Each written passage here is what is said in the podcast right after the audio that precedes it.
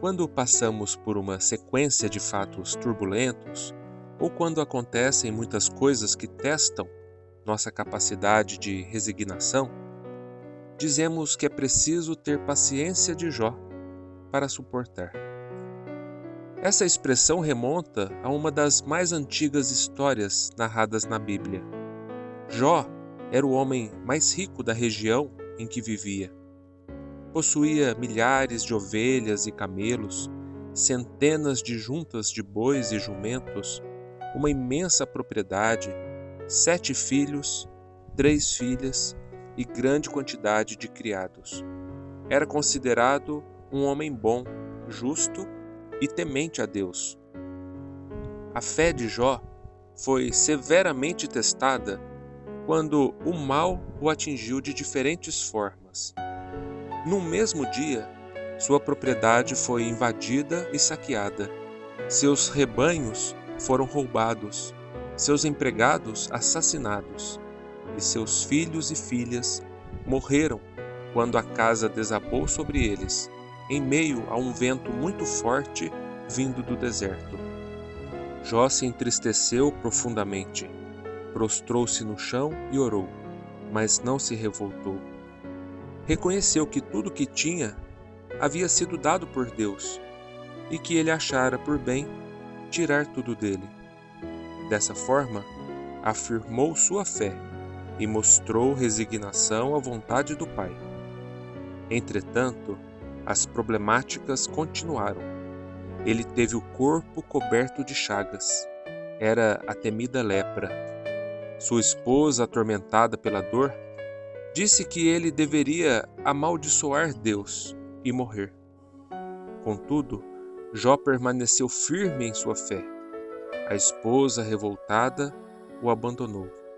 Sozinho, isolado, Jó foi visitado por três amigos que, em vez de consolá-lo, tentaram convencê-lo de que Deus o estava castigando por seus muitos pecados. Jó discordou deles, reafirmou sua fé na bondade e justiça divinas e ainda orou ao Senhor para que não punisse seus amigos. Por sua fé inabalável, por sua paciência em tudo suportar, após algum tempo o Pai Celeste lhe permitiu a restituição da saúde, curando-o da lepra. Depois, Jó conseguiu reaver e, duplicados, todos os seus bens. Tornou a se casar e teve dez filhos, concluindo sua vida anos mais tarde em felicidade. Costumamos estar de bem com Deus quando a vida nos sorri e tudo corre de acordo com nossas expectativas. Basta um revés para nos desestruturarmos, erguermos os olhos e perguntarmos: Por que comigo, Senhor? A doutrina espírita nos traz luz sobre as causas dos males que nos afligem. Muitas vezes são reações a ações nossas do passado que se refletem nesta vida.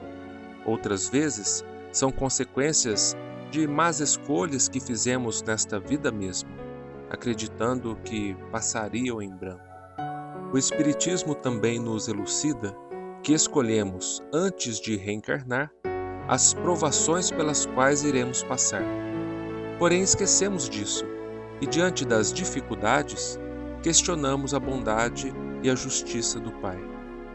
As provas que enfrentamos são, na verdade, um bem, pois nos ajudam a cultivar a humildade, a paciência, a resignação, preparando-nos para a vida futura.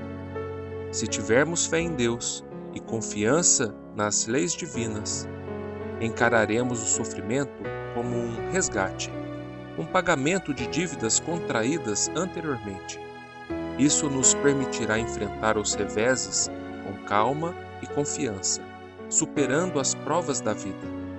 Ter fé é guardar no coração a luminosa certeza em Deus.